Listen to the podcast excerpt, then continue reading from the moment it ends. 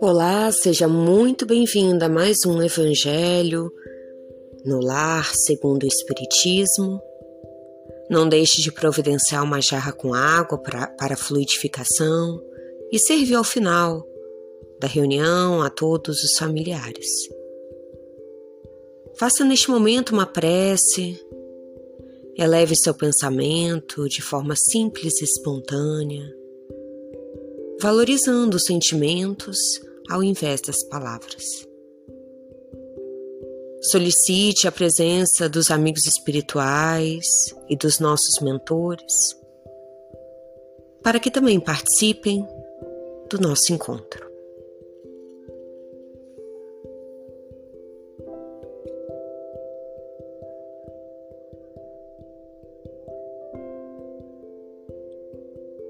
Hoje nós iremos falar sobre a felicidade. E que a felicidade não é deste mundo. Quantas vezes você já escutou alguém dizendo que não é feliz? Que a felicidade não foi feita para aquela pessoa.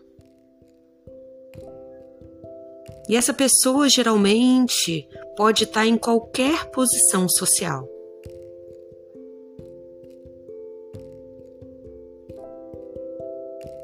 E no Evangelho, segundo o Espiritismo,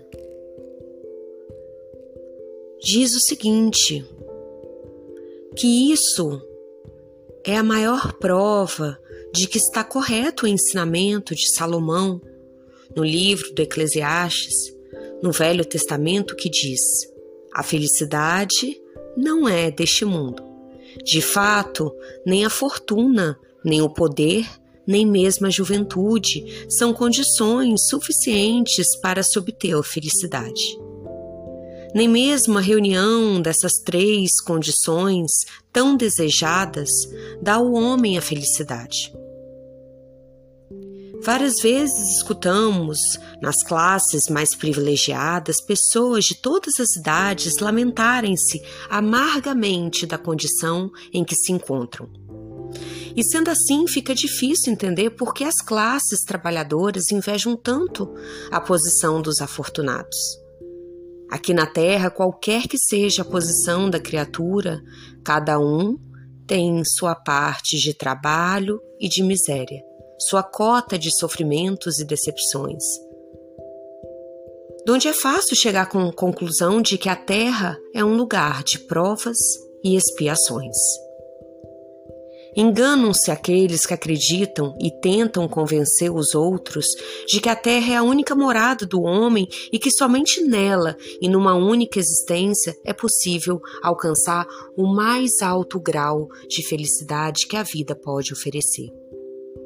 Porque, pela experiência dos séculos, está demonstrado que a Terra somente, em raríssimas ocasiões, oferece as condições necessárias à felicidade completa do indivíduo. Em geral, pode-se afirmar que a felicidade é uma ilusão, na busca da qual gerações se lançam sucessivamente sem jamais alcançá-la. Se o homem sábio é uma raridade na Terra, o homem totalmente feliz jamais foi encontrado. Aqueles que voltam seus olhos somente para a vida terrena até conseguem períodos de um ano, um mês, uma semana de completa satisfação.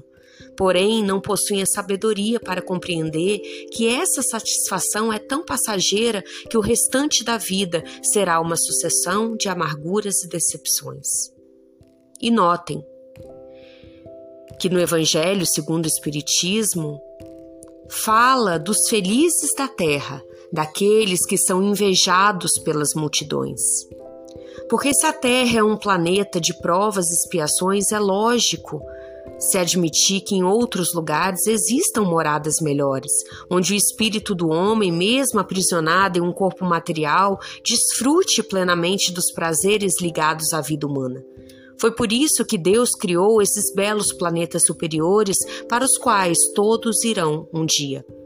quando estiverem suficientemente purificados e aperfeiçoados, em consequência dos esforços despendidos. Contudo, não se deduza das palavras de que na terra é destinado para sempre uma penitenciária. Porque não é. Dos progressos já realizados, o homem pode facilmente deduzir os progressos futuros. E dos melhoramentos sociais já conquistados, imaginar os melhoramentos que virão. Essa é a grandiosa tarefa que deve ser realizada pela nova doutrina que os Espíritos revelaram.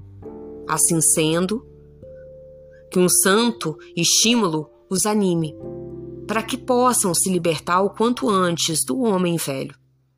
É tempo de renovação. Hoje, no dia da Páscoa, é dia de renovação. Para que você seja uma, uma pessoa melhor todos os dias. Para que você busque essa evolução diariamente. É tempo de regenerar a humanidade. E é dever daquele que é espírita fazer com que todos os irmãos usufruam do conhecimento dessa doutrina sagrada. Precisa haver mãos, mãos à obra. Precisa haver dedicação. É tempo de amor. É tempo de união e que nessa reunião todos os corações aqui presentes aspirem a esse grandioso objetivo, que é preparar as novas gerações para um mundo onde a felicidade não será mais uma palavra sem valor. Faça uma respiração lenta e profunda. Internalize todos esses conhecimentos.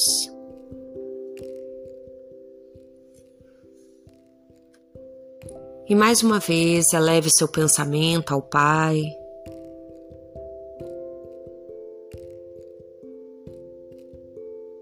Para que se revele o seu poder e a sua bondade.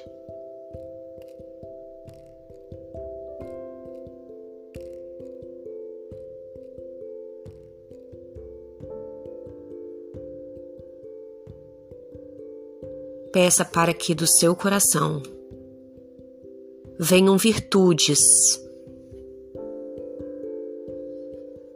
que te ajudem no seu processo evolutivo.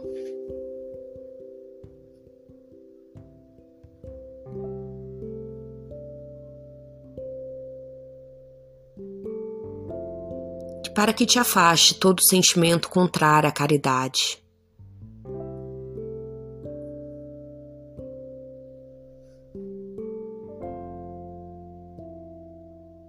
Peça proteção aos seus familiares, amigos, colegas,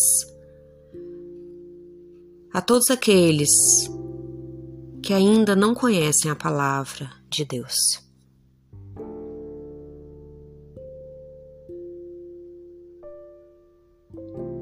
Abençoe aqueles que ainda estão em sofrimento de corpo, de mente, de alma.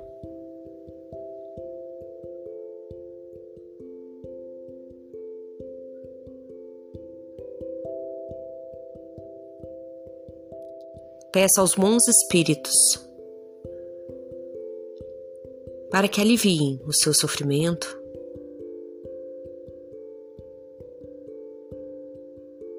E que derramem um bálsamo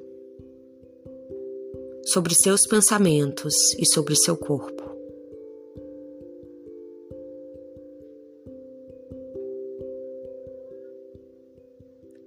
Que Deus nos inspire a ter paciência,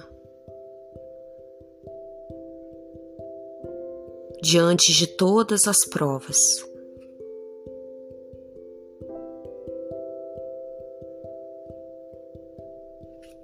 Peça proteção pela humanidade terrena.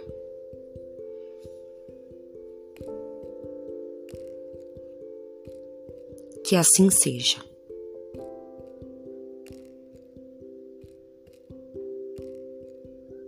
Muito obrigada por participar de mais um Evangelho no Lar, segundo o Espiritismo, e até o nosso próximo encontro.